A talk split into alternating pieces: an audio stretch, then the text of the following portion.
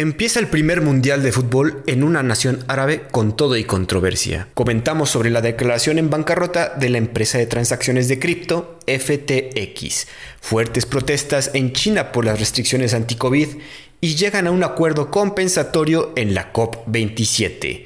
Esto es Perros de Embajada.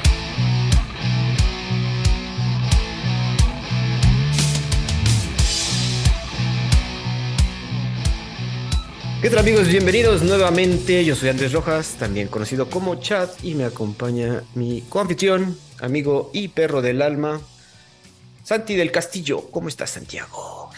Bien, aquí ya a punto de recuperarme al 100, todavía con una voz un poco maltratada, pero ahí vamos. Exacto, y es que una disculpa amigos, la semana pasada no pudimos tener episodio porque la selección eh, empató y luego perdió. Entonces, pues Santi gritó demasiado y pues se quedó sin voz. Entonces no pudimos grabar.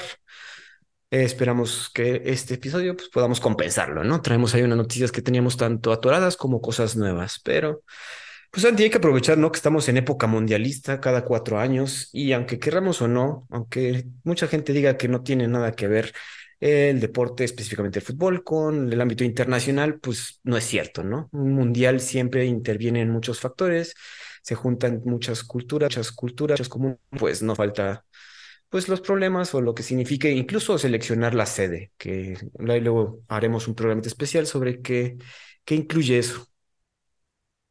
Sí, la realidad es que el, Mundial, queriendo no, es, es, el evento principal de FIFA y la realidad es que FIFA es un país, o sea, tiene el tamaño, el dinero y todas las cosas que podrían ser como para determinarlo como un país en términos políticos, ¿no? Entonces, sí, es, duda es, es controversial y obviamente, pues por el tema de la localización y los intereses políticos de por medio, pues sin duda hay de qué hablar al respecto, ¿no? en esta ocasión en específico por el Mundial de Qatar, este, que, a ver, se eligió desde, creo que fue 2006 o 2010, una cosa así. Ah, tienes tiempo, sí, como. Sí, o sea, es la primera, bueno, fue la primera vez que se eligió algo tan a futuro. Y pues desde ese momento generó controversia, ¿no? Hay un documental en, Netflix que habla sobre ello. Claro, y hay, también hay, series de podcast también que hablan sobre ellos. Uno que se llama World Corrupt. De, yo no lo he acabado, creo que ya sacaron el último episodio, pero también vale la pena mucho. Y es que sí, como dices, muy controversial, muy a, a futuro, pero pues incluso le robaron la sede a Estados Unidos. ¿Ves que fue esa también la, la, la, polémica que en un principio iba a ser Estados Unidos, ya todos daban por sentado que iba a ser Estados Unidos y cuando anuncian Qatar, los únicos que se levantaban a celebrar fueron los tres catarís que estaban ahí en la, en la, en la selección. Sí, de hecho, lo que, pues bueno, es como el secreto a voces, pero que todo el mundo lo conoce, es que los catarís aventaron dinero para todo el mundo para que los seleccionaran a ellos, ¿no? Inclusive está el video de, de Sepp Blatter como eh, cuando anuncia el, el, el, ganador, se sorprende y se queda así como que, ¡ay! por ejemplo, en la serie de Netflix te, te lo enseñan así como en, el momento, pues el, el, creo que era el secretario general, además de, de Seb, que está así como que aplaude, güey, sonríe, sonríe, porque nada, como que nadie realmente quería que fuera a Qatar por millones de, de cosas, ¿no? hay muchísimas cuestiones al respecto. Digo, debatibles todas, pero este sí, como que nadie estaba muy contento y pues con billetes y a billetazos y con dinero baila el perro, la neta. Es correcto. Y bueno, en este mundial obviamente nos hizo esperar varias como símbolos de protesta por parte tanto de jugadores o como los hinchas que fueron ahí a celebrar. Bueno, para empezar fueron bastantes hinchas de varios países. Por ejemplo, en el partido de Irán, Irán no cantó su himno. Sabemos que lo hemos comentado aquí en el podcast, han tenido varias protestas alrededor de la muerte de esta joven y se ve que el equipo iraní pues, también quiso hacer eh, un como, bueno, una protesta, ¿sí? no se diga, evitando cantar su himno durante el, partido que iban a iniciar, su primer partido. ¿Qué otra cosa? Pues Inglaterra también se hincó en protesta porque, si bien sabemos que en Qatar está prohibido todo la, bueno, la comunidad LGBTIQ, entonces, pues era algo que ya tenían planeado incluso los varios equipos como los de Holanda, Inglaterra, Gales tenían que usar, querían usar su basalete de capitán de con la bandera gay. Se ve que los mandaron por un tubo. Entonces, eso también se los prohibieron. De último momento la FIFA dijo, oigan, eso no se puede. Entonces aquí Aquí es otra ley, aquí es una ley religiosa, no podemos hacer oso. Igual los alemanes antes de su partido contra Japón, el cual perdieron, te taparon la boca, así como, ay, estamos aquí todos amordazados y sufriendo, cosas así. Recientemente un, afición, un aficionado saltó al campo con una bandera LGBTI. Y con un mensaje de Ucrania adelante y algo atrás, no me acuerdo qué era, pero sí. Digo, es muy común, algo de las mujeres, creo.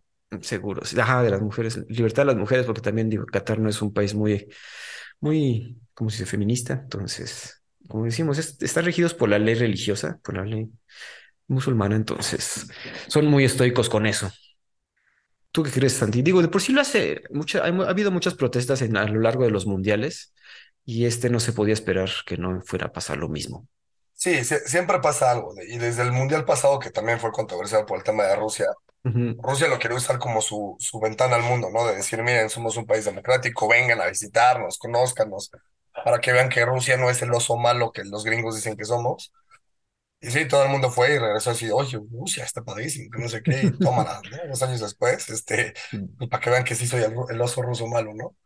Este, sobre el tema de Irán, eh, es, bien, es bien interesante porque eh, no solamente es el tema de la, de la, o sea, bueno, sin duda es el tema de, de, este chava, ¿no? Y toda la revolución que está pasando en Irán, pero el capitán del equipo, el principal, este, el, el más, el, mejor jugador que tenía Irán, ahorita está encarcelado en Irán. Ah, cabrón. Este, porque se unió a las, a las protestas. Entonces, eh, Irán no cantó, bueno, los jugadores no cantaron el himno en el primer partido. En el segundo lo cantaron, algunos con lágrimas en los ojos y así como cantado, así como de, sus, así como de, de susurro, porque aparentemente los, los, los amenazaron, ¿no? De que si no cantan y hacen algún tipo de protesta o algo así, vamos contra sus familias, ¿no? Ah, su madre, eso lo sabía, güey. Y sí, sí, sí, estuvo, o sea, al menos es lo que dice la, la prensa internacional. Y para el partido que fue hoy, justamente, el que perdieron contra Estados Unidos, eh, también los amenazaron, ¿no? De este, no vayan a hacer ninguna estupidez, nada. Y aparentemente manda, o sea, el, el régimen islámico de, Irán mandó muchísimos, digamos, espías vestidos de civiles como si fueran eh, aficionados eh, para revisar todo el tema y que no fueran a hacer tonterías y así. Y pasaron el himno nacional en medio de rechifla brutal y esta vez no lo volvieron a cantar, o sea, se quedaron callados. Entonces, a ver qué les pasa, ¿no? Porque además se supone que si ganaban, pues obviamente el país los iba a premiar y así, pero ahora perdieron. No cantaron el himno, este, a ver cómo les va, ¿no? Es, Híjole, qué miedo, güey. Ahorita que dices eso de que los espías y que estén amenazados, güey. Digo, sabemos que el régimen iraní es, es duro, güey, pero no pensábamos que semejante nivel como para amenazar a sus jugadores.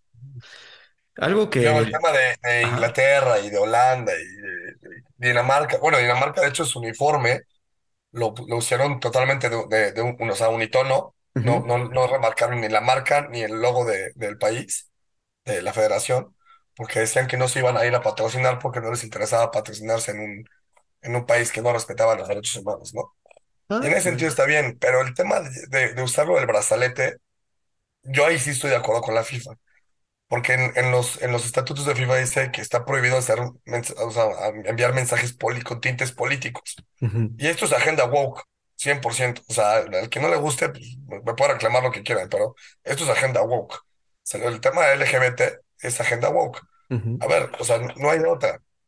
No, o sea, no, no, no es como que puedas salir con un parche o, o una bandana acá. A ver, por ejemplo, en, en el tema de la, de la, de la bandana de capitán en Barcelona que usan la, de, la bandera de Cataluña, dicen, güey, si quieres usarla, úsala, pero encima tienes que usar la de la FIFA.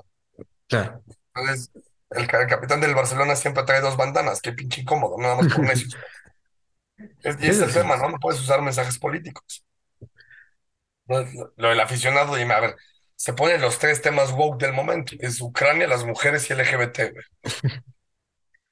Pero está bien, yo digo que está bien para que lo visibilicen. Se están, están arriesgando mucho, lo que yo diría, porque ahí sí la ley, como decimos, la ley religiosa es muy fuerte. Y pues yo creo que la FIFA tuvo que también tomar la decisión de decirles, oigan, aquí está bien que tenemos, nosotros, nosotros tenemos estatutos, pero aquí la ley del país es otra, güey. Y está arriba de nuestros reglamentos y los reglamentos que ustedes quieran hacer, güey. Es, que, o sea, sí, ahí tienes tres temas. Uno es las leyes del país propio, o sea, en ese, en ese caso Qatar, las leyes de FIFA y otro la voluntad de cada una de las naciones. Por ejemplo, pasó el tema de lo de México. Estuvimos a punto de no ir al Mundial, según esto, por lo del grupo de... Eh, Ah, al sí, final cierto. no despejaba. Y ahora en pleno Mundial, después del primer partido contra Polonia, eh, aparentemente FIFA abrió una carpeta de investigación contra aficionados mexicanos eh, porque decían, creo que cantaban así, el que no brinque es un polaco maricón. ¿Es algo así? ¿En serio? Ajá, entonces la, la FIFA abrió una carpeta de investigación y había una amenaza de que nos podían quitar puntos o había una multa económica o no sé qué tantas jaladas, porque los aficionados gritaban eso.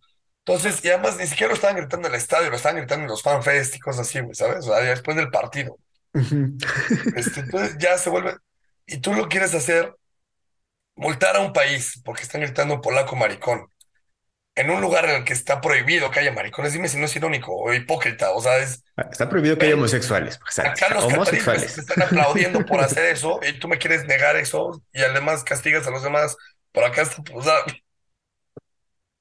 Eso incongruencias, pero pues sí hay, hay que adecuarse, ni modo. Ya escogieron este país, ya les pagaron, ya gastaron doscientos mil millones los catarís para hacer todo el desmadre. Entonces, pues bueno, vamos a ver qué pasa. Por lo que por lo pronto, eh, el tercer tema, bueno, el tercer punto que ponías de los aficionados este, que se negan a hacer con los israelíes, ah, eso estaba cagado. cada quien cosecha lo que, lo que, la siembra que pone, ¿no? Es que eso no, no, no lo comenté porque había que, es que hay- hubo varios videos en YouTube, bueno, no en YouTube, en Twitter, donde una televisora israelí estaba intentando, eh, pues como hacer unas entrevistas, ya sabes, a los que van allá a jugar el fútbol, no digo a jugar fútbol, a ver los partidos, ¿no? Y siempre que se acercaban y comentaban que era una televisión israelí, ca- casi todos se decían volteaban, no decían nada, sí, sí lo vi. se volteaban Pues y sí, se iban. cosechas lo que siembras, viejo, este, a ver, eh, además estás ahí en pleno mu- mundo árabe, o sea, ¿tú crees que te van a querer ahí? Además de que tu país ni siquiera va para el mundial y con el, con el nuevo primer ministro que tienes, a ver, ¿quién quiere hablar con un israelí, güey? Exacto. Y pues, aparecer en televisión israelí, güey.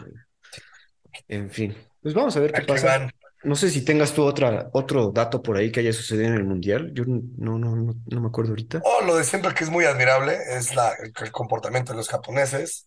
Digo, ya Ah, también es un poco de subirse al tren del mame, ya todo el mundo está súper emocionado con los japonesitos y cómo dejan su, este, su Ajá. vestidor después de usarlo y, eh, pues digo, es parte cultural y, Es- y es, es muy admirable, es muy aplaudible, ¿no? Pero sí, ya, ya, ya, sí, ya sabemos ya también para qué lo celebramos de más, ¿no? Digo, está padre, aparte las fotitos, aparte dejan como los origamis, ¿no? Para que miren, aquí estuvimos nosotros. Y Sí, lo los de los origamis está súper cool, porque además se supone que es como, si te dejan eh, eh, específicamente esa figura, creo que era un cisne, una cosa así, es como señal de respeto, de, no sé, una clase. Eso sí, Está, digo, está cool. algo bonito de, este, de todas estas noticias que hemos estado dando. Es. Bueno, otro punto interesante, no sé si viste, eso sí es 100% político del Mundial. No sé si viste las entrevistas que le hicieron a los, al, al jugador, al, al capitán y al entrenador de los gringos, la prensa iraní.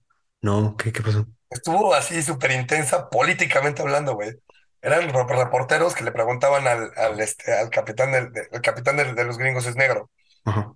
Le preguntan así de, ¿no te da pena representar a tu país siendo que Estados Unidos tiene tantos problemas de racismo y violencia contra lo- la, la gente de afrodescendiente, y Oh, bla, lo bla, bla? Ajá. Así, güey. Pero antes de abrir la pregunta, el güey así súper agresivo le dice, a ver, este, ¿cómo puedes hablar de respeto si no puedes ni siquiera decir bien mi nombre, el nombre de mi país? Mi país no se llama Irán, se dice Irán. Este, y dejemos eso ya fuera para que se acabe, ¿no? Y que sea punto final. Ahora, sí, paso a mi pregunta. ¿Por qué no te da pena participar como con la bandera de Estados Unidos y decir bla, bla, bla? A la Y así, güey, súper intenso. Mis respetos para este güey que lo tomó, güey, brutal, cabrón. Neta, se me hace que lo entrenaron porque le dijeron, güey, que le iban a hacer, porque, güey, ve la entrevista, está brutal. Lo voy a El buscar, güey lo voy a así de, buscar. oye, en primer lugar, una disculpa, que bueno, la oportunidad que me daba venir a un mundial es aprender, y ahora estoy aprendiendo que tu país se, se dice de esa manera, ¿no? Entonces, de principio te pido una disculpa, a partir de ahora lo llamaré como realmente es, este, una disculpa, ¿no? En cuanto al otro tema, pues bueno, también la posibilidad de jugar en Europa, etcétera, me ha llevado a conocer distintas culturas y distintas fes y distintas cosas. Y pues eso estamos creciendo y eso yo personalmente estoy creciendo y creo que los Estados Unidos también, sin duda tenemos nuestros errores, pero estamos creciendo en el ámbito para reconocer los derechos humanos y el trato hacia las otras culturas y bla, bla, bla. Entonces creo que así como esto está creciendo, el mundo también puede crecer y agradezco mucho tu pregunta. Y tú así de, ¿what? O sea, yo me hubiera aprendido, güey, ¿sabes? No, no, no, no lo he visto, lo voy a buscar, güey, pero qué cabrón la respuesta de este señor, ¿eh? ¿No?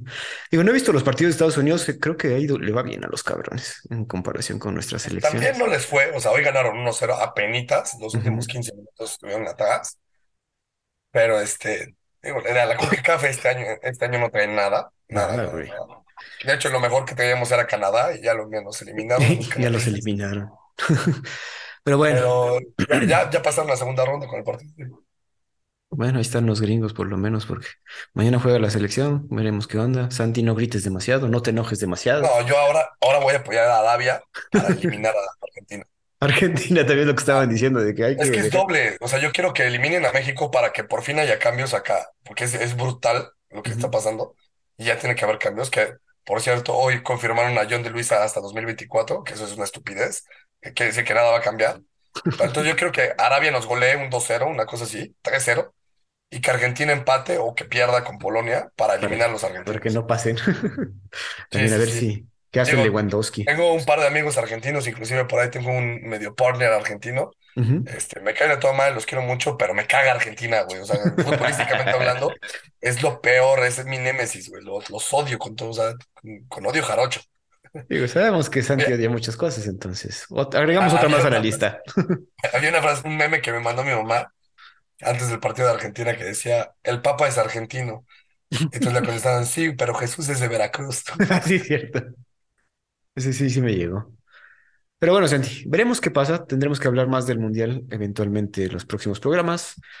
Pero vamos a hablar acerca de un tema que yo traía como con ganas y digo, no es por hacer burla a todos los cripto bros y la implosión que está sufriendo ahorita todo el ámbito de las criptomonedas, pero no hemos hablado de la pues de la bancarrota de FTX, ¿no? Esta empresa de exchange de criptomonedas que todo un tema, güey. Uno, hasta uno pensaba que no, no puede ser que, que pierdan tanto dinero tan rápido. Vamos a hacer un resumen rápido aquí que les preparé. La empresa de intercambio de criptos FTX se declaró en bancarrota, o sea, perdieron dinero.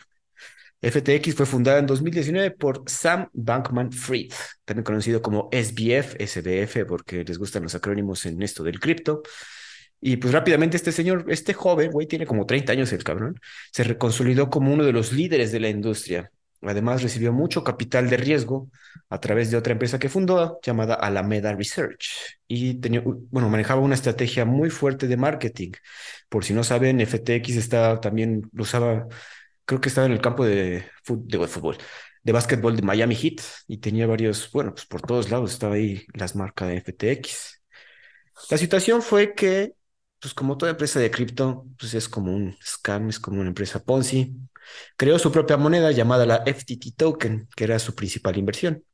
Y cuando se supo que esta era su principal inversión, todos empezaron a vender porque alguien como que filtró todas las hojas de, contabilidad de esta empresa y se dieron cuenta que casi todo su capital estaba invertido en su propia moneda, ¿no? Entonces, cuando darse cuenta que esto es súper peligroso, porque si estás invirtiendo todo el capital que te va llegando en tu propia moneda, que tú estás diciendo que vale tanto porque tú crees que vale tanto, pues no sé, da miedo. El chiste es que esta moneda de la noche a la mañana perdió todo su valor. Igual la competencia de FTX era, es Binance, bueno, era Binance, ya no existe FTX, el cual su creador, Changpeng Chao, también ya como que tenía la idea, había sacado noticias de que quería adquirir FTX y invertir en FTX. Sin embargo, cuando se dio cuenta que tenía todo su dinero invertido en, la, en este token, mandó para atrás todas las negociaciones y esto también propició que todo el mundo se pusiera a entrar en pánico y intentara sacar todo su dinero de FTX. Pues esto obviamente tuvieron que detener las transacciones, ya no pudieron sacar su dinero y todo se hizo un desmadre básicamente, implosionó horriblemente. FTX llegó a estar valorado en 32 mil millones y la fortuna de este compadre de SBF en 17 mil millones. Además, ya después de que sucedió toda la bancarrota, todo el desmadre, pues trajeron a una persona, a, que a un especializado en reestructurar empresas con bancarrota y a liquidar corporaciones, llamado John J. Ray III el cual también trabajó en liquidar corporaciones como Enron, si recuerdan bien, fue toda esa situación de igual una bancarrota que mucha gente perdió dinero. Entonces este señor llegó y como que se empezó a investigar todo lo que hicieron estos compadres, porque aparte no solo era eh, SBF, el Sam Bankman, sino eran como sus compitas que estaban todos involucrados románticamente, ya saben, ahí sale el chisme. Igual la, era novia, novia, novia de la CEO de Alameda Research, entonces todo el mundo vivía en Bahamas, aparte se fueron a Bahamas, establecieron la empresa en Bahamas, donde es una, obviamente un paraíso fiscal muy importante, y empezaron a hacer desmadres. Este señor llegó y dijo, no mames el desmadre que tenían acá, o sea, no había visto una situación tan mal en toda mi, en toda mi carrera. Comenta, ah, bueno, y no sé, ¿tienes algo que decir antes, Santi?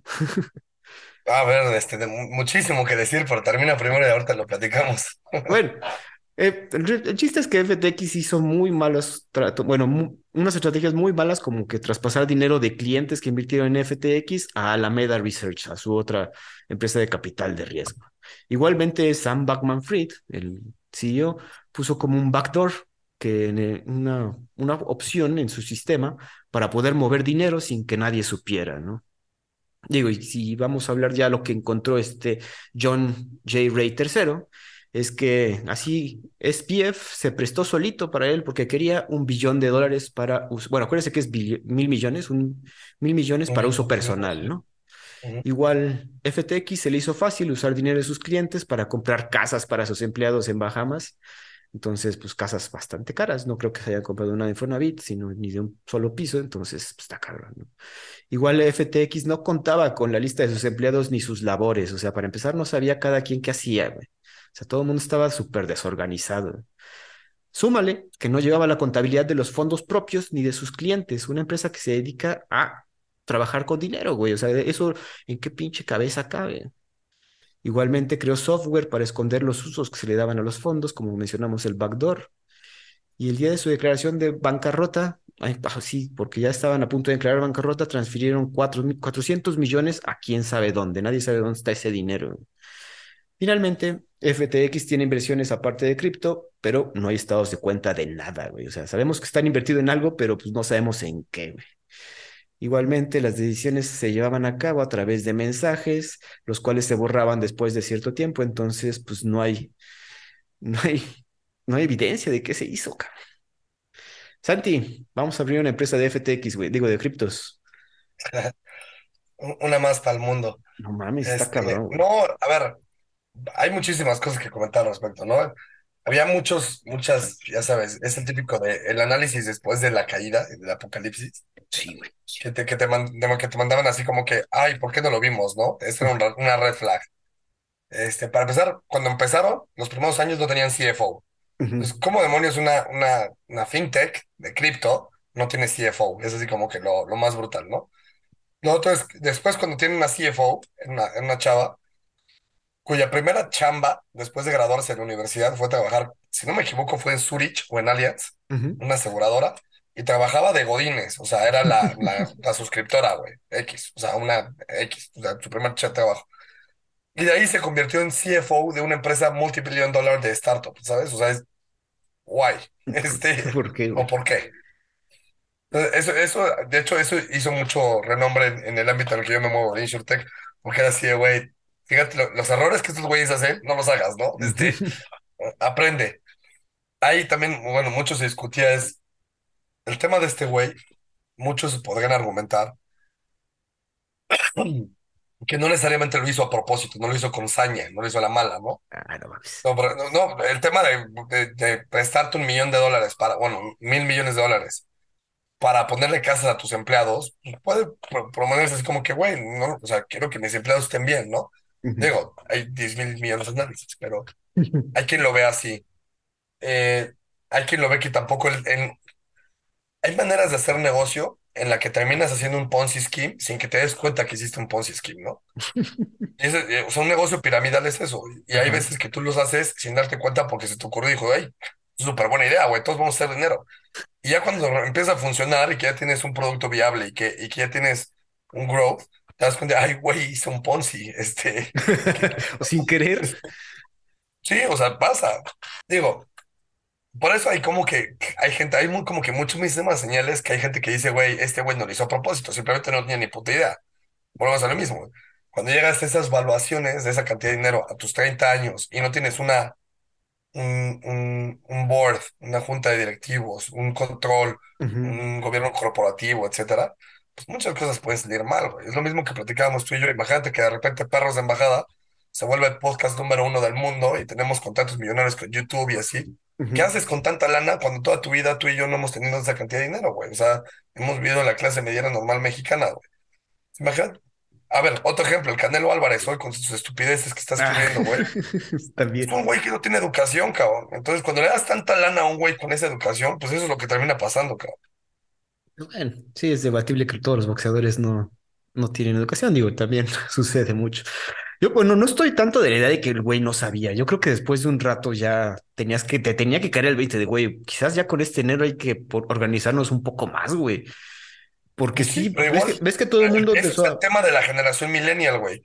Que cuando estás así, güey, con tanto dinero, pues sí, entonces ah, me compro una casa en Santa Mónica, en Los Ángeles, güey, y le, armo mis oficinas y le pongo alberca y mesas de ping pong y todo el mundo abierto. Ya soy bien pinche este, millennial, soy como Google soy bien abierto y nadie tiene que trabajar las horas porque hoy somos millennials y la jalada. No lleva contabilidad, güey. 400 millones de, mil millones de dólares, güey, que maneja, ya no sabes ni en qué gastártelos, ¿no? Entonces empiezas a aventar dinero a lo, estúpido. A ver, dime tú en tu, en tu completa y honesta capacidad, si hoy tienes una empresa de esa evaluación y te das cuenta que hoy va a ser el día que te van a declarar en bancarrota, güey, no agarras lo que puedes para intentar salvarlo y agarras 400 millones de dólares y los transfieres a donde puedas para salvarlos.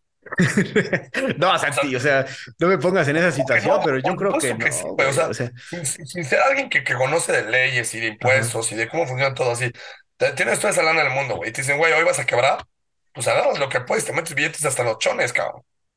Que también estaban diciendo el meme que cuando vio que ya todo estaba yendo a la chingada, Aquí el Sam Bankman se puso a jugar videojuegos, güey. Entonces, así como que ya. Pues es que con ese ejemplo, neta, es me estás dando totalmente la razón. Pero, es un güey que no tenía ni puta idea de lo que estaba haciendo en términos de negocio, de cómo funciona el business.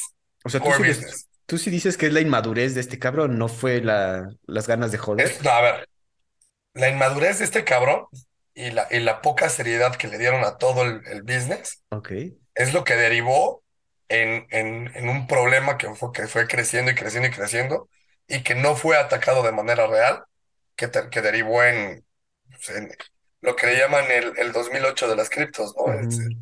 la, crisis financiera de, los criptos es esta. Y pues sí, yo sí creo que va por ahí. Yo creo que la inmadurez de este, la, estupidez de este güey, la falta de, de madurez, la falta de conocimiento, derivó en un problema mayor que terminó explotando, es una avalancha. Digo, y no es por nada, pero se llevó, o sea, congeló o mandó un poquito a la chingada todo el mercado de criptos, güey, por esta pendejada, porque pues ya que tanto vas a confiar en él. Se supone que FTX, digo, tiene una, un marketing muy poderoso. De hecho, tenían a Tom Brady y a Steve Curry, hacían comerciales con estos güeyes, sacaron un comercial en el Super Bowl. Entonces, te habla, eso para el gringo promedio te dice, no, pues esta es una empresa por lo menos seria. Güey competía con Ether para ser la tercera, la tercera cripto más importante del mundo, ¿no? Te digo, güey. Algo así sabía yo.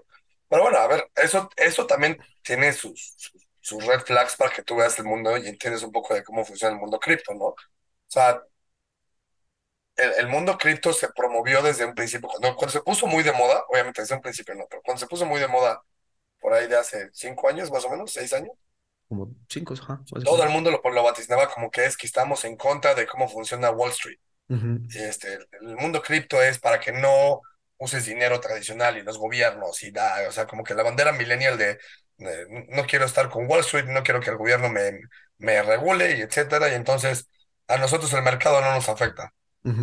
Papas, güey, o sea, este es, el, este es el perfecto ejemplo de cómo el mercado sí te gobierna, güey. O sea, el mercado los, los, de izquierda, eso es lo peor que les puede pasar en la historia y es el mejor ejemplo de por qué sus ideologías de izquierda no funcionan. El mercado lo regula todo, les guste o no, güey. El mercado siempre te va a regular aunque seas más estatista del mundo. Y aquí este es el perfecto ejemplo, güey. Tú no querías que el mercado te regulara y que los intereses corporativos te regularan y que bla, bla. Toma, güey. Y ahora con quién, ahora también la situación es con quién te vas a ir a quejar de, oye, pues, oiga, FT, digo, como, bueno, ¿cuál sería? La agencia reguladora, ah, oiga, eh, le puse todos mis ahorros en FTX y ya no me lo van a dar. Oye, pues, pues perdón, yo no puedo hacer nada. En el principio equivocado, güey. las personas, en teoría, los, los grandes promotores de criptos, no eran los güeyes que apoyaban a, a, la, a, la, a las comisiones reguladoras, güey. No, por eso, por eso. por eso le metían dinero con la esperanza de que, de que fuera real, ¿no? Como lo de Dogecoin, ¿no? Pues, nació como, como un chiste y ahora el Elon Musk es el principal promotor de, de, la moneda, ¿no? Así que también es otra estupidez. Pero, o sea, a ver, por ejemplo, yo cuando le meto dinero a, a, a mis criptos, que tampoco es que le meta muchísimo dinero, tengo 5 mil pesos ahí metidos. Pero, no les meto así, que si los pierdo me voy a ir a quejar por mis 5 mil pesos, güey. O sea, si, el, si meto dinero en mi cuenta de banco y el banco quiebra y si voy, me hago una revolución, güey.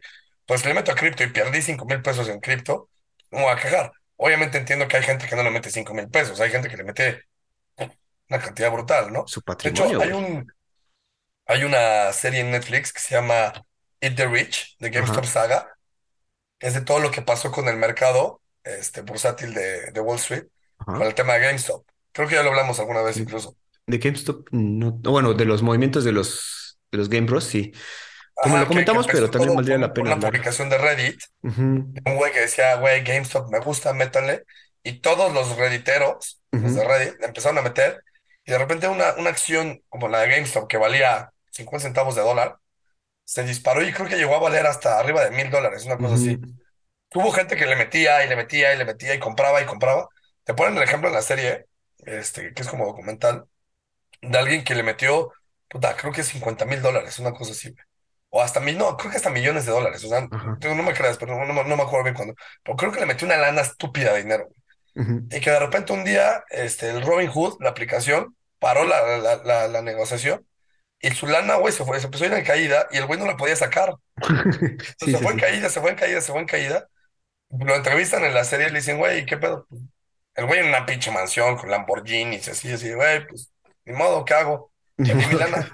Ah, me confié de más, este, no le debía haber metido tanto, pero pues perdí mi lana, güey. Oye, pero una pregunta, ¿tú qué, en qué cripto sí crees? ¿En Ethereum? Ethereum tengo, pero es un poco el tren del mame. ¿no? Es Ethereum, para no meterla, si no le quieres meter a Bitcoin, métela a Ethereum. Este es, las que a mí me gustan era, afortunadamente no, nunca fue FTX, pero sí es este, ah, ¿cómo se llama la otra? No sé, güey, ¿tú, tú lo sabes? ¿Dogecoin? No. No, no, no, no, yo jamás metería Es que hay un chingo, güey, también es eso, que ya este surgieron varias, güey, creo que hay una que... La, que más me gusta es Mana, pero Mana porque está basada en un código que es para videojuegos. Pues todo el, el, el ecosistema y, todo el, el, el crypto mining que hay alrededor de Mana es porque está alrededor de los videojuegos. Se supone que va a ser la, al menos lo que le tienen es que se vuelva la moneda de los videojuegos. Entonces, esa a mí se me hace que está basada en algo factual, enfocado a un mercado que va a poder usar ese tipo de, de, de transacciones. Ok, esa creo que sí me llegó alguna publicidad, fíjate a mí me gusta Mana. La otra es este, ay, XRP. XRP, no, esa no sé, no tengo idea. Que es la que traía el, el, conflicto legal con Estados Unidos y que los iban a clausurar, cambiaron de nombre. Eh, ahora te digo cómo se llamaba antes. Pero cambiaron de nombre porque este, el nombre es. Ay, ¿cómo se llama el nombre? Em, Ripple, antes era Ripple. Ripple, ah, ok, ok, ok. a mí me, me causa mucho curiosidad el tema y por eso lo sigo. La verdad, ahorita ya nos llevamos bastante tiempo hablando de esto porque sí, digo, a ti te emociona tanto también. Entonces queríamos hablar de esto porque sí vimos la, o sea, ver la implosión de ciertas personas también es, como dices, ver, quizás sí fue ignorancia de este güey y ineptitud, pero bueno. Así para terminar, Santi, algo más sobre FTX. No, nada, o sea, el chiste que sepan, cuando, cuando inviertes dinero, y eso es en cualquier mercado, sea digital o no, lo estás invirtiendo a, sabiendas de que es un riesgo, güey. No, no necesariamente lo vas a ganar, lo vas a perder. Hay cosas extraordinarias, ¿no? De repente se pueden robar tu dinero. Creo que también ya pasó con una cripto antes. Un güey que desapareció con toda la lana de todos los que le invirtieron. Creo que era una cripto wallet. Algo así, sí. Entonces, pues, güey, cuando tú juegas con tu dinero y quieres jugar con él, el tema es ese, güey. Ten la certeza de que estás jugando con él, güey, no que vas a, no que vas a hacerte millonario de un día para otro. que también ese era el, deseo de muchos, yo creo. Pero bueno, Santi, vamos a pasar ya a noticias internacionales. Dejamos la implosión de las criptos porque ya fue mucho tiempo. Fíjate que te traigo unas noticias pequeñas Pero podemos irlas rápido. Fíjate que tu amigo, tu compadre, tu fan de Star Wars, Rishi Sunak, descarta tener un tratado comercial con la Unión Europea del estilo de Suiza. A pesar de que se rumoreaba que el canciller Jeremy Hunt quería negociar, un Brexit suave con las reglas europeas, Sunak desmiente los rumores. Se ve que tienen ahí un conflicto, tanto el canciller como Sunak. Sunak comentó que no quiere un tratado como el de Suiza, que el nuevo tratado no debe estar alineado con las reglas europeas, rechaza el libre movimiento de los ciudadanos, evitar la jurisdicción de las cortes europeas y pagos innecesarios a Bruselas. ¿no? Entonces, este señor quiere que ya se lleve a cabo este hard Brexit que se comentaba. El tratado actual, que dejó Boris Johnson, excluye la mayoría de las cuotas y tarifas aduaneras, pero no los requerimientos aduanales, que esto ralentiza mucho el, comercio entre el Reino Unido y la Unión Europea. La situación obviamente ha creado una división muy fuerte entre Hunt, el cual durante el referendo del Brexit, él era un Remainer, quería quedarse en la Unión Europea, y Sunak, que, era un Brexiter según que quería salirse de la Unión Europea. Aunque muchos, muchos Tories no creen que Sunak sea un Brexiter real, sino que también tenía sus dudas al momento del referéndum. ¿Cómo ves, Santi? Tratados comerciales, esto sí es real, no como los criptos. Rishi Sunak no quiere ser estilo Suiza. Pues mira, entiendo de dónde viene. Eh, de hecho, alguna vez, hace muchos años antes de que a Putin se le botara la canica, y cuando yo lo entendía, eh, justo cuando estaba haciendo yo mi tesis, escribí acerca de la relación de Rusia con la Unión Europea. Y me parecía muy interesante en ese momento como Putin decía que para él era mucho, y, te lo, esto estoy usando cuotas, ¿no? Es quotations, estoy citando a Putin. Para él, para Rusia, es más fácil eh, negociar país por país que con la burocracia de Bruselas. Y por la ah. burocracia de Bruselas se refiere a la, Unión Europea. Eh, Putin hacía alusión a que pues, en, la Unión Europea es tan demográficamente cosmopolita y tantos intereses de por medio que muchas veces la Unión Europea está atada de manos no, y no puede reaccionar como debería reaccionar. No tiene un organismo que sea completamente judicial, este, legislativo y ejecutivo a la hora de, de legislar. ¿no? Y ese es un problema que hay muchísimos estudios al respecto. Entonces, parte de este tema lo puedo entender desde el punto de vista de Rishi Sunak de, a ver, yo prefiero lidiar con los países uno por uno a meterme a lidiar con un ente que los gobierna a todos ustedes, entre comillas, pero al mismo tiempo no los gobierna a ustedes. Eh, y entonces puedo tener mis negocios comerciales con España para que me importen naranjas y mis negocios comerciales con, eh, no sé, escoge uno, Alemania, Alemania, para que me importen coches, ¿no? Y ver con cada uno, con cada uno de esos países acuerdos en los que a mí me interesa muy en específico. Sigo teniendo relación con la Unión Europea y veré las cosas que tengan que ver con la Unión Europea, como por ejemplo, algo que sí le puede afectar mucho, y de hecho creo que lo dijo, fue el tema de la migración ilegal. Pero, y, esas serán cosas muy puntuales con las que negociaré con la Unión Europea en general, pero por puntos, ahora sí que voy a ser micromanage, ¿no? Este, punto por punto, por país por país. Aunque me lleve más tiempo, pero vale más la pena que estar dependiendo de que estos güeyes se pongan de acuerdo entre ellos, ¿no? Como dices, sí, el término comercial, sí lo entiendo ahorita que lo pones en esos puntos. Lo que él decía es, de por sí tengo embajadores en cada uno de esos países. También. O sea, no, no necesito tener una embajada nada más para toda la Unión Europea. Entonces, pues que mis embajadores hagan su chamba, ¿no? Eso sí. Pues bueno, veremos qué pasa. Ahí también la situación es la, la confrontación entre Sunak y su canciller, Ahí es lo que va a afectar más bien esas negociaciones, yo creo.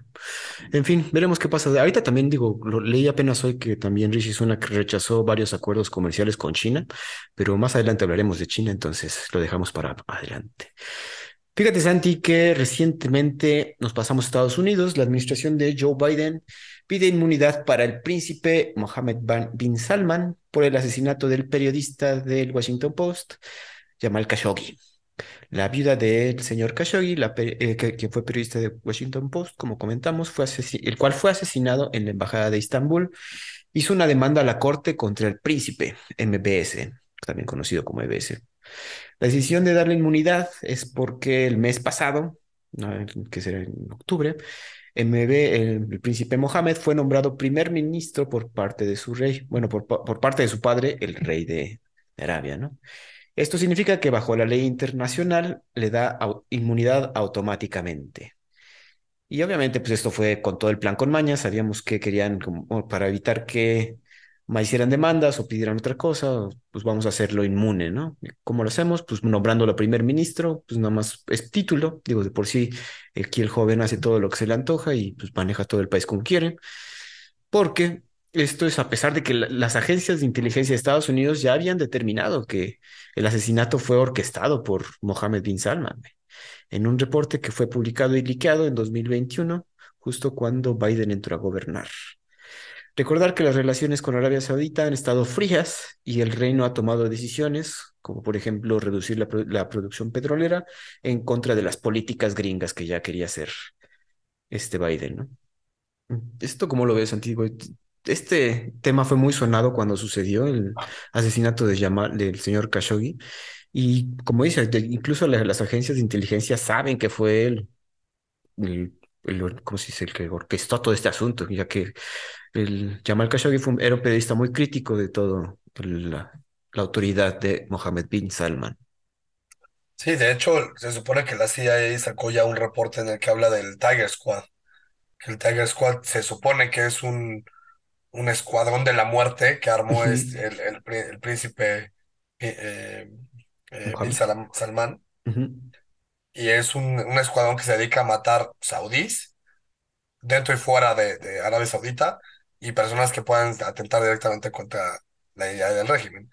Este personaje, el, príncipe Bin Salman, es todo un show, ¿eh? ¿eh? no sé si te acuerdas, hace, hace unos años, y años, estoy hablando de, creo que fue 2016, 2017, encarceló a 200 príncipes y empresarios saudíes. Ah, sí, claro. A, eh, sus primos, güey. los príncipes son sus primos y sus hermanos, y los encarceló en un hotel. Digo, con todos los lujos del hotel, entre comillas, pero no pueden salir de ahí, ¿no? Y, o sea, es, es bastante excéntrico, compra cosas así de 300 mil millones de dólares y compra un castillo, ¿no? Y lo compra en cash, o sea, porque le gusta demostrar que tiene la feria, ¿no? O sea, hay todo un tema y además, pues, no sé, ha, ha sido todo un, un, ha tenido conflictos muy interesantes, por ejemplo, también el, es ahí cuando te das cuenta que Estados Unidos y Canadá no son, son completamente distintos, ¿no? Estados Unidos, la parte oficial, apoya muchísimo, casi siempre por, por todos lados a Arabia Saudita, digo, sus relaciones pueden enfriarse o, o, calentarse, pero eh, siempre hay mucho apoyo entre los dos, ¿no? Pero Canadá tuvo un conflicto bastante intenso con, con, con el príncipe en específico en 2018 eh, por un activista de derechos humanos de, de un bloguero, ¿no? Ok. Y, y, y, Canadá retiró a su embajador. O sea, este güey es, es, del típico provocador que te dice, güey, o sea, yo tengo el apoyo de Estados Unidos atrás y además tengo un chingo de lana. Y además tengo un chingo de petróleo. Entonces, neta, ¿quieres venir por mí? Órale, aquí estoy. Aquí estoy. Este, me vale, ¿no? te compro, tú ya cuántos más, ¿no? Este, es el típico bully, dinero. Este, él fue el que provocó la, la crisis diplomática con Qatar y que todos los países del Golfo Pérsico estén peleados con Qatar. Y todo es por su culpa, o sea, no es, es, es una estupidez, ¿no? Este, sí, sí, está bien. Digo, aquí también el asunto es que eh, al darle esta, ah, bueno, al, que Estados Unidos acepte esta inmunidad, como que le da carta blanca por si quiere matar a alguien más afuera, en cualquier lado del mundo, güey. O sea, si la, si, la potencia mundial por excelencia dobla las manitas frente a este señor, ahora quién le va a decir algo? Digo, dices que Canadá, pero o sea, puede mandar a su equipo de para él, no para los que, no para el escuadrón. Si agarran el escuadrón, el escuadrón los, los hace papilla, güey. Pero pues es igual. A ver, vas a juzgar a no sé, a, eh, Barack Obama por este, bombardear eh, inocentes en Afganistán. Pues no, güey. O al revés. Este, o sea, tendrías que ir a la Corte Internacional de la Haya para juzgar temas de derechos humanos. Y ahí sí ya no hay inmunidad, se supone, ¿no? Ah, Pero, o sea, para llegar a esos niveles, tienes que hacer, güey, un... ¿Genocidios? Un, un, un sádico brutal, que además todo el mundo está en contra tuya para que te lleven ahí. Ah, pero como dices, es como el bully internacional este cabrón. Eh, a ver, por ejemplo, yo cuando, cuando empecé a estudiar la licenciatura, parte de lo que te llama la atención de cualquiera que, que estudia relaciones internacionales, con la intención de volverse embajador algún día o hacer carrera este, de embajada, es porque el embajador tiene inmunidad diplomática. Entonces, por ejemplo, el embajador de China aquí en México, que vive acá en Pedregal, puede atropellar a alguien, él manejando, lo atropella, se baja, le dispara a siete policías, le dispara a un ejército del militar, o sea, un soldado del ejército, se caga de risa mientras lo graban, viola a una vieja enfrente, este, muy salvaje. A, alguien de la comunidad LGBT, y mientras tanto, y tú grabándolo, güey. Y el güey puede estar cagado de risa y nadie lo puede ni tocar, no puedes ni tocar. Nada, o sea, puede ser el güey más sádico y atroz, la, peor escoria de la humanidad, y que te graben haciendo esa estupidez y no te pueden tocarte. Digo, te pueden declarar persona no grata, te expulsan del país y ya que tu país te castigue, ¿no? Obviamente el presidente va a abogar para que te, güey, así, da la pena de muerte ese hijo de puta, ¿no? sí. Pero no te pueden tocar, güey. O sea, es eso, no tienes inmunidad diplomática. Es poder, como dices, que todo quiere. Sí, eso, es, eso es el verdadero poder, güey.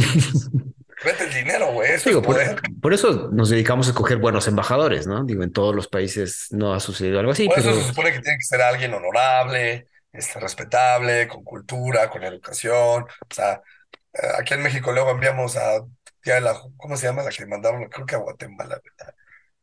No, vamos a, no, bueno, ya ni, me quiero acordar. Pero... Digo, ha de variar de país a país, ¿verdad? Pero bueno.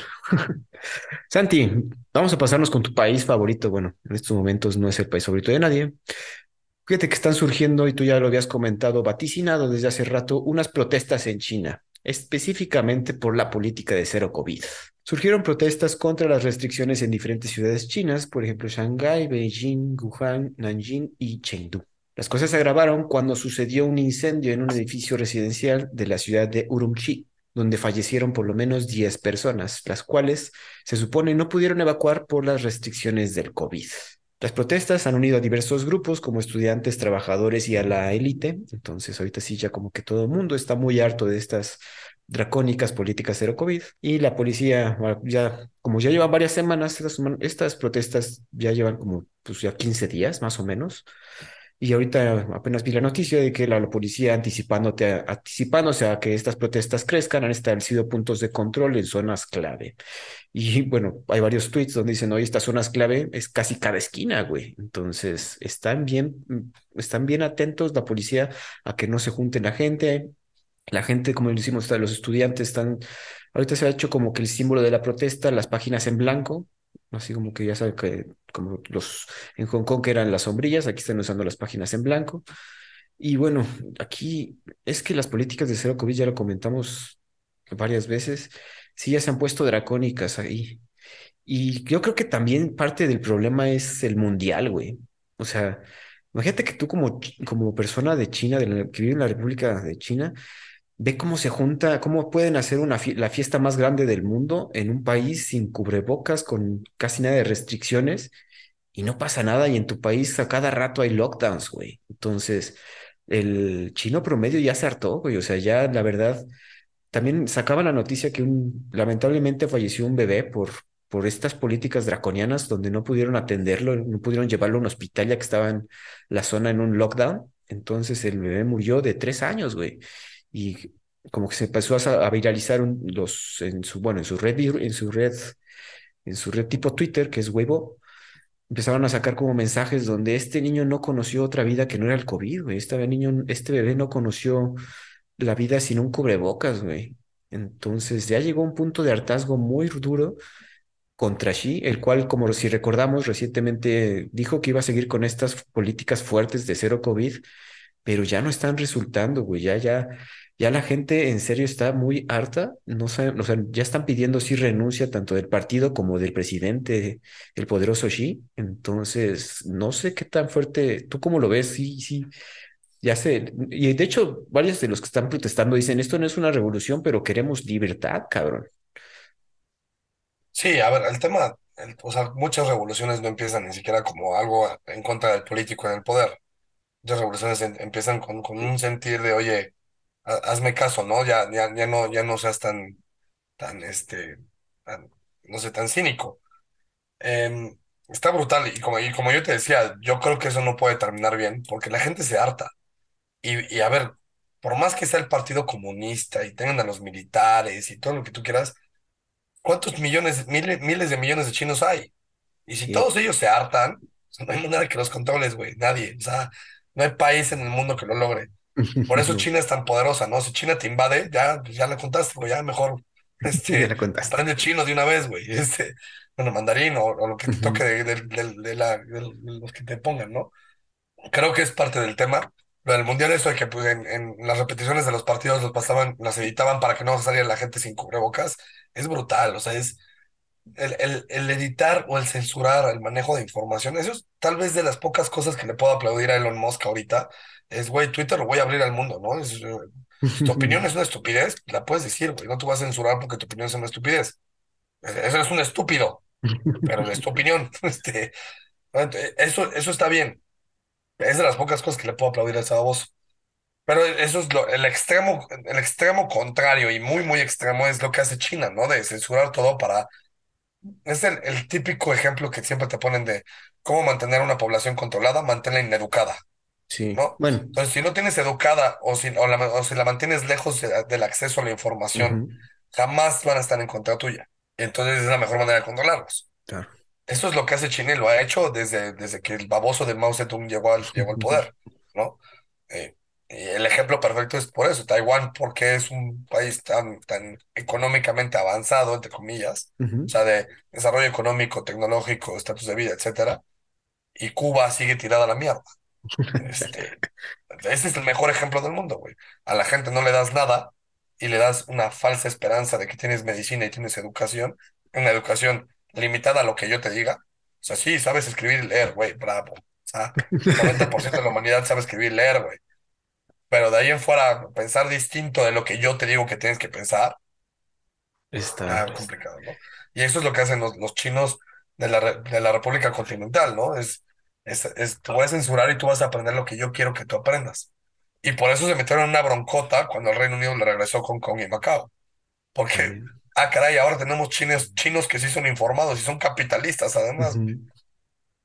Digo, también la situación es que, digamos que ahorita ya re- Xi ya dobla las manitas y deciden quitar la, sus lockdowns y su todo lo, las, bueno, toda su política anti-COVID, ¿no? Toda Pero su es que, piénsalo de esta manera. Nosotros ya estábamos hartos del COVID, güey. Ya estábamos hartos del, del maldito cubrebocas. Y la realidad es esta, güey. Yo ya no me ponía el cubrebocas a menos de que alguien me lo dijera. güey. Así, yo ya iba por la calle campante sin cubrebocas. Entraba a un lugar y no me lo ponía, güey. A menos de que alguien me dijera, entonces ya me lo ponía. A mí ya me valía madres, güey. Ya, a ver, es- está mal decirlo por temas de salud, pero ya me valía madres, güey. Ya si me daba COVID, ya me había dado. Entonces, como si me, si me volvía a dar COVID, ya sabía lo que era, güey. Entonces, ya, si me voy a morir por COVID, bueno, pues ya, güey. Qué puta mala suerte la mía, güey. Tan, tan sencillo como eso. Sí. ¿no? Entonces ya no me importaba, yo estaba en ese punto. Ahora imagínate, con mil millones de chinos, ¿cuántos, cuán- cuál- qué porcentaje crees que piense como yo, güey? Yo digo, bueno, No creo lo que puedes controlar, güey. Entonces, qué bueno que doblan las manitas, güey, pero también no, no no, puedes. no ha doblado las manitas. Ayer yo digo que el asunto es que si ya decide quitar esa política, Ah, ya. no están vacunados bien esos güeyes y están vacunados con sus propias vacunas, las cuales se ha comprobado que no son las mejores, güey. Bueno, claro. No, entonces el tema va a ser peor, güey, porque al final, pues, lo que, eso lo va a terminar implosionando. De hecho, ya, ya, ya, ya hay símbolos Ya de eso, ¿no? De- ya empieza, ya empieza a ver. El tema es complejo, este, y sin duda, este, a ver, el tema de COVID. A ver, mi, mi hijo, el pequeño, apenas empieza a conocer un mundo sin COVID, güey. Tal. Es, es todo un show, sin duda. Pero bueno, veremos qué pasa con ah, estas perdón, protestas. eh, para completar la idea, el, el tema es que además en México teníamos las políticas de COVID un poco cerradas, pero esos güeyes llevaron eso de cerradas al siguiente nivel. Extremo. eran súper dramáticos con sus políticas. Sí, no, eso de que el teléfono te, te tenía, o sea, te tenían ya checados y te salías de tu casa por teléfono, cosas así, como le dicen, draconianas, güey. Pero bueno, veremos qué pasa. Las protestas pintan para que van a durar un ratote, van a estar fuertes. Entonces, veremos qué pasa y hablaremos de eso en próximos podcasts. Santi, estábamos con Qatar. Vamos a regresar para allá porque fíjate que acaba de firmar un acuerdo de venta de gas LP con nada más y nada menos que Alemania, güey. Qatar anunció un acuerdo que permitirá suministrar gas natural licuado a Alemania por 15 años. Se suministrarán hasta 2 millones de toneladas por año.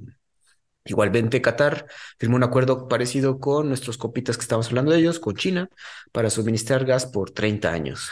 Entonces, un, un buen contrato, cabrón. El principal mercado de Qatar es Asia, pero pues obviamente pues la guerra en Ucrania le está abriendo las puertas al mercado europeo.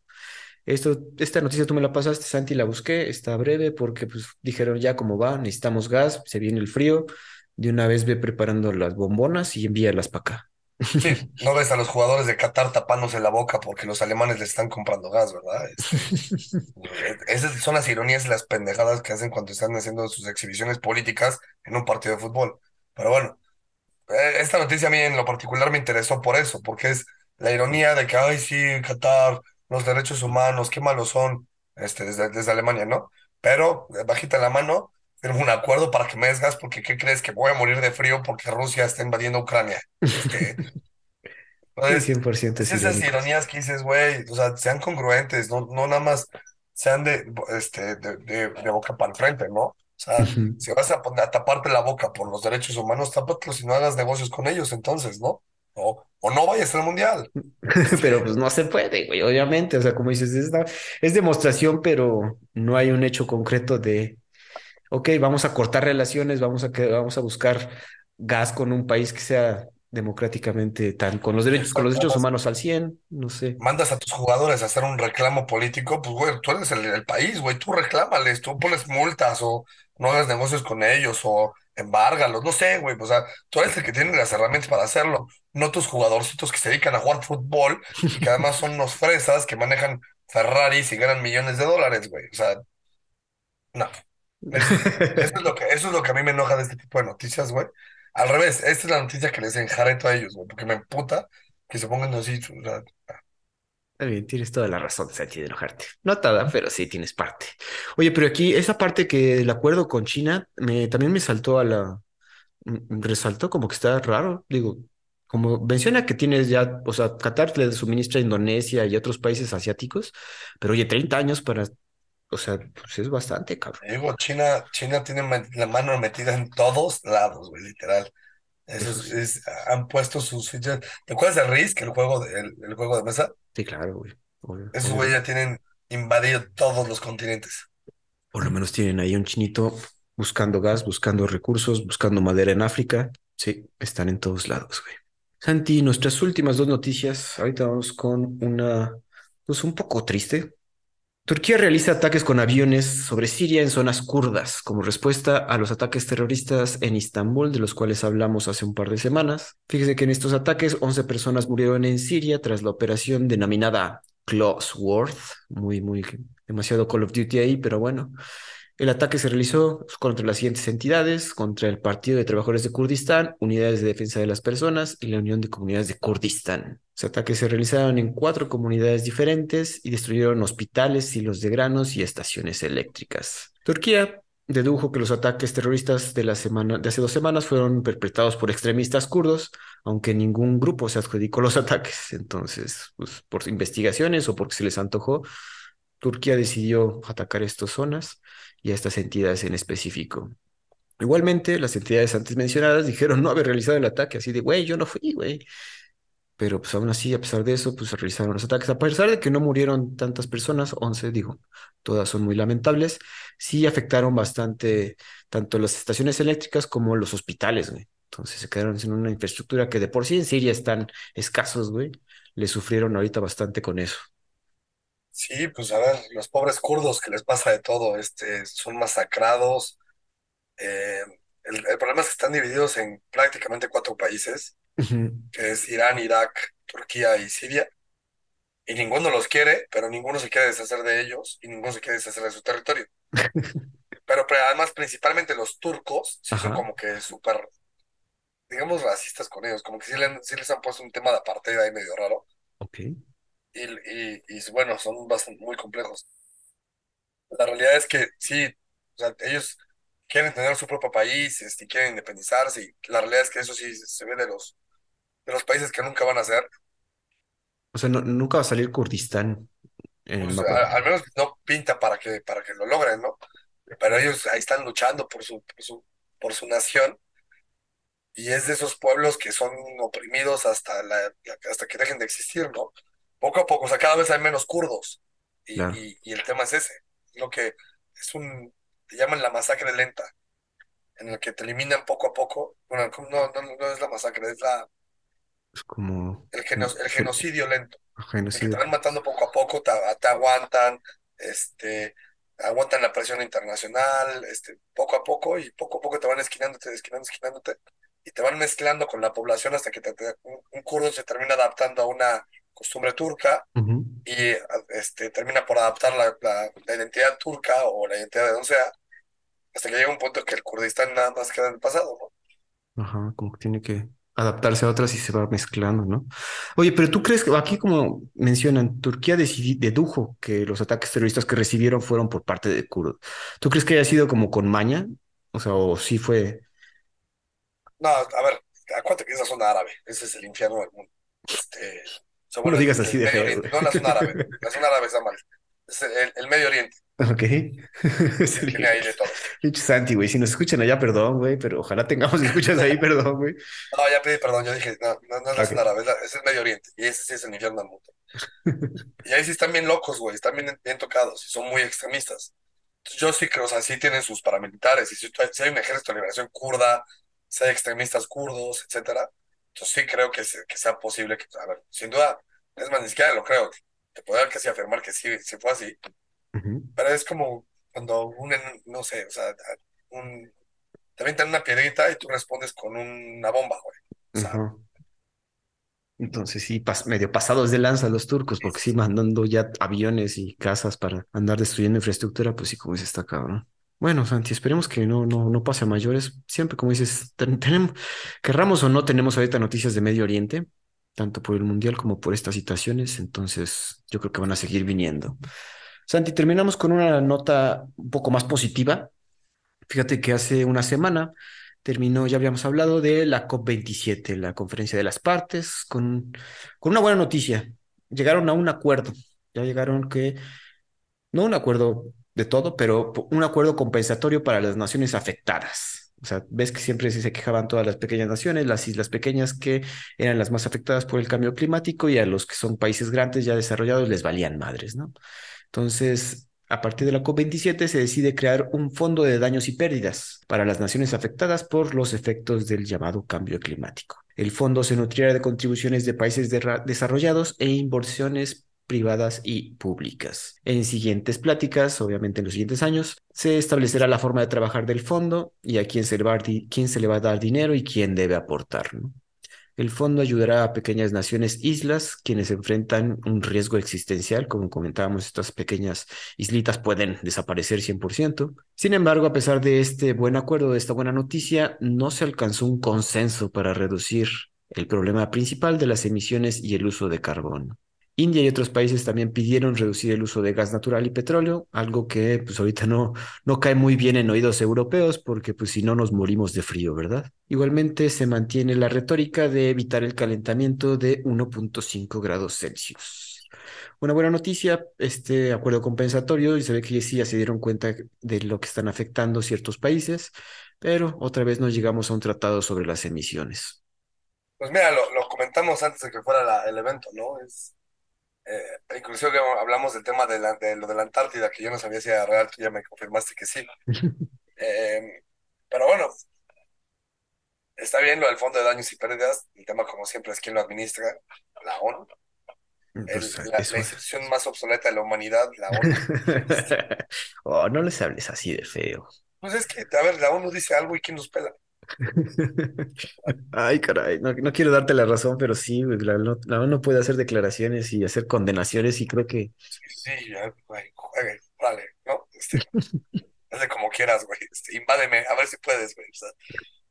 realmente, pues no, la ONU es la, institución más obsoleta del mundo. Su Consejo de Seguridad es peor, o sea, desde que tienes lo de las naciones las naciones este, permanentes y con voto de veto, pues si Rusia y Estados Unidos se pelean, jamás vas a tener un, acuerdo, tan sencillo como eso. Luego, pues, de que va a ayudar a, las naciones, pues sí, está bien. y qué bueno, o sea, es, es una buena política. como política pública internacional es una buena política. El problema es quién lo va a administrar. O sea, mi, problema con todo este tipo de decisiones a nivel mundial es que seguimos pensando como, como naciones y como como identidades culturales distintas, etcétera, en lugar de pensar como, como humanidad, como planeta. Obviamente estamos a siglos de que eso pase, pasará el día que el planeta Tierra colonice otros planetas, y entonces creo que ya habrá otro tema. Ya estaremos hablando de películas tipo Star Wars. la Tierra contra Marte, las cosas se vuelven planetas. O sea, lo que pasa es que extrapolas el sentimiento de pertenencia. En lugar de pertenecer a un país que eres México, perteneces a un planeta. y eso lo terminas extrapolando. Una, un, un interludio ahí, un paréntesis. ¿No has visto la serie de The Expanse? No, ya me la recomendaron. Pero Vela, güey. Es que trata sobre eso, güey. Es como que hay pasar, como dices, güey. Está la humanidad de la Tierra, los, eh, los que viven en los asteroides y los que viven en Marte, güey. Y pues obviamente Marte tuvo que ser una dictadura militar para poder sobrevivir en el planeta y pues todos se pelean por los recursos que están en los asteroides, güey. Pues mira, o sea, es, justo es extrapolar el, término de identidad, ¿no? O sea, ya no importa el color de tu piel o tu raza o lo que sea, eres, parte de un planeta. Entonces, eso es la parte interesante. Pero bueno, La retórica de lo de los 1.5 grados Celsius, güey, va a pasar lo mismo de siempre. Los países más desarrollados van a decir, sí, güey, hay que bajarlo, este, ya no podemos seguir contaminando, etcétera. Sí, porque se pasaron los últimos 150 años haciéndolo.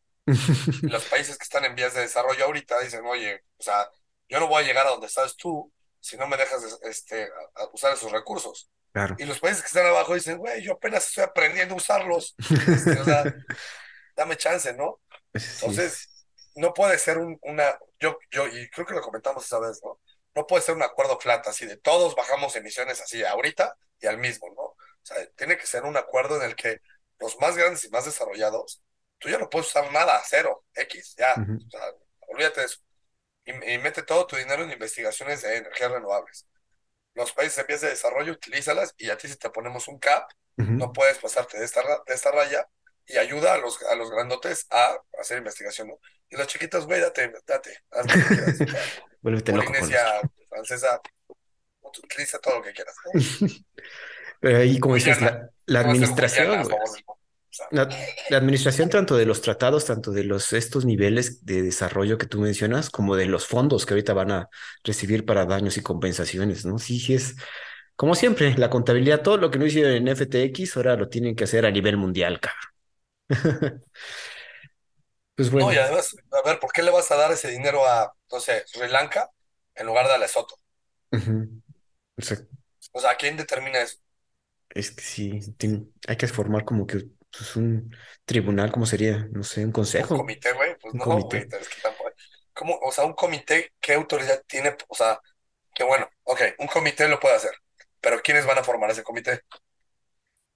Ok, como los países desarrollados, los, no sé, güey, cabrón. entonces los intereses de esos países para explotar los recursos de los chiquitos que sí pueden explotar, sí, entonces, ¿cuál va a ser el interés?